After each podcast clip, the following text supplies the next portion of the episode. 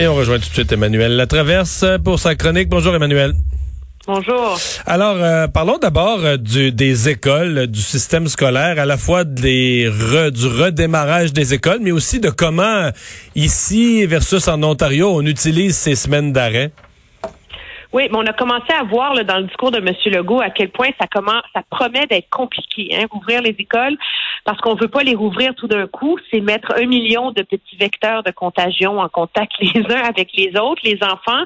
Et donc, il va falloir trouver une façon de faire ça par étapes pour euh, être capable de minimiser les risques. Donc, c'est un énorme casse-tête. Et pendant ce temps-là, tous les parents sont supposés être des gens zen qui enseignent à leurs enfants en même temps, qui, qui travaillent. Et le contraste entre l'approche adoptée en Ontario puis au Québec est de plus en plus évident. On sait qu'ici, au Québec, les l'école à la maison, c'est recommandé, mais c'est non obligatoire.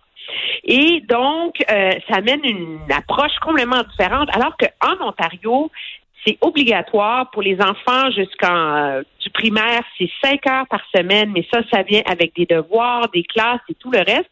Et là, j'ai fait une petite comparaison sur le travail de une semaine en troisième année. Donc ça, c'est des enfants de 9 ans à peu près. Alors, pour un enfant d'une très bonne école publique, là, ok, donc euh, le français, c'est s'exercer à lire une bande dessinée.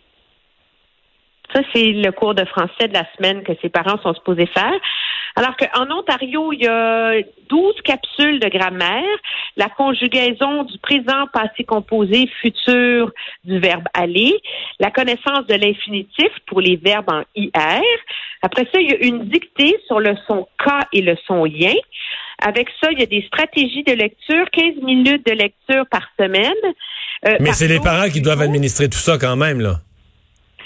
Oui, sauf que c'est ils ont envoyé, c'est tous des programmes interactifs, on va dire. Alors tous les programmes d'apprentissage de la grammaire, etc., euh, les programmes de lecture, c'est des programmes qui sont basés sur le web. Alors mais est-ce que c'est avec l'école de l'école Mais est-ce qu'ils le disent obligatoire?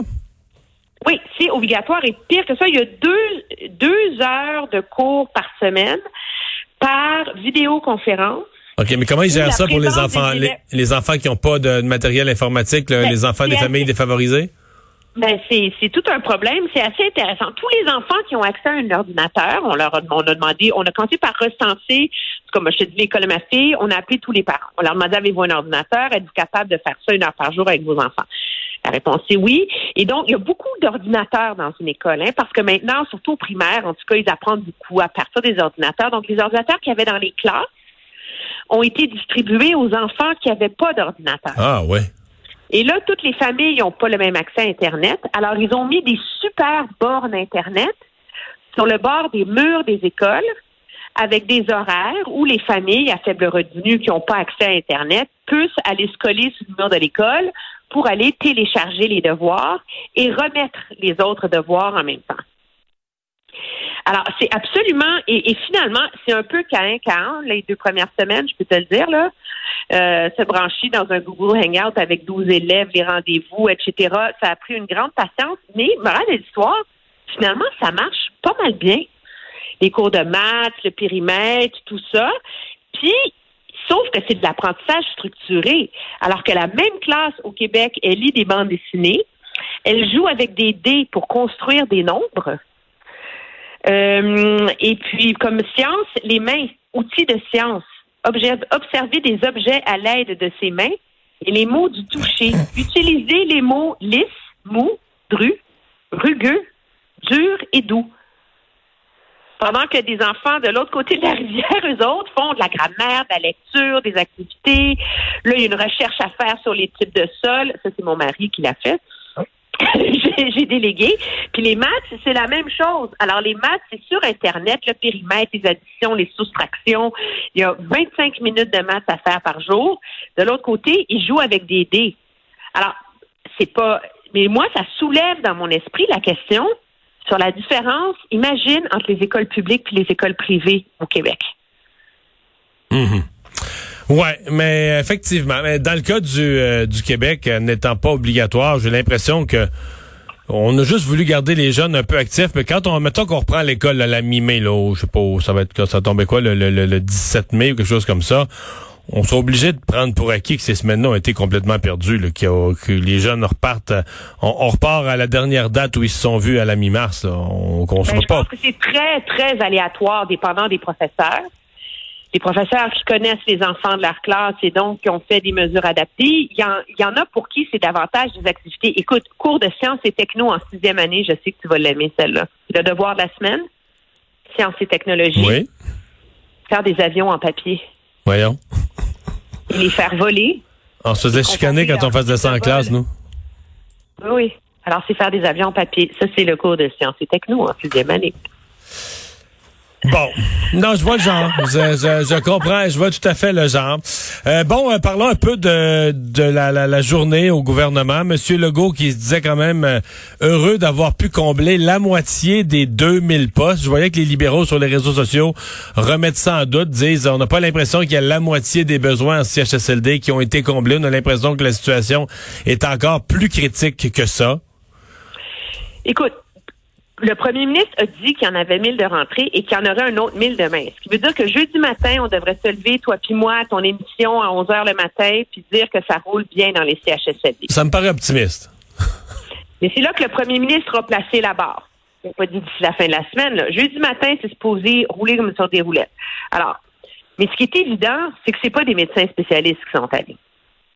Ce qui est évident, c'est que c'est des infirmières retraitées, ce sont des étudiants, c'est euh, davantage tout le reste, parce qu'en même temps que le, gouvernement dit qu'on a recruté tout ce qu'on voulait, mais là, on commence là à rouvrir les chirurgies parce qu'il y a de plus en plus de pression sur le système. chaque semaine qui passe, c'est 7500 chirurgies qui sont annulées. Donc là, on était à 30 000. À la fin de la semaine, on va être à 37 500.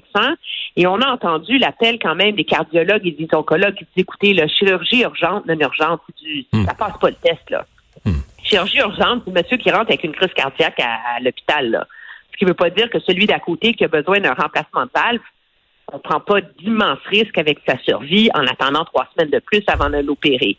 Alors, il y a beaucoup de pression, moi, je pense, sur le gouvernement en ce moment pour euh, rouvrir les hôpitaux et stabiliser tout ça. Mais ça, ça veut dire, là, ça, ça va être obligé de...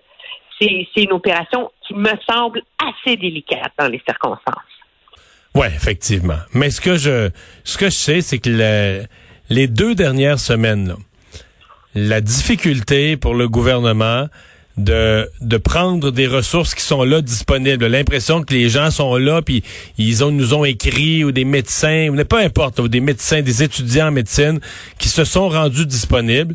Puis la difficulté du système à les aiguiller, ça a laissé M. Legault et son entourage là extrêmement euh, euh, songeur par rapport à la haute direction du ministère de la santé et euh, il va il va se passer des choses ça ça restera pas comme ben, ça on voit M. Legault est un peu puis je le dis sans mépris, mais il est un peu sonné, là. C'est, c'est quand même quelque chose de voir un gouvernement émettre des directives, des ordres, c'est être convaincu dans son fort intérieur qu'il a un plan crédible et à chaque jour être confronté hmm. au fait que la mise en œuvre de ce plan pas fonctionne, fonctionne pas. C'est kafkaïen là, comme situation. L'image de bande dessinée, l'image de bande dessinée que j'utilisais plutôt dans l'émission, c'est qu'une coupe de, tu sais, dans les bandes dessinées, à un moment donné, ils se mettent à tourner le volant, là, ben raide, mais le volant leur reste des mains, là. Je pense que M. Legault s'est senti une coupe de fois comme ça au cours des dernières semaines, que lui voulait donner un coup de volant, mais que le volant, le volant était plus connecté, le volant, il restait dans les mains. Hey, merci beaucoup, Emmanuel. Ça me fait plaisir. Au revoir.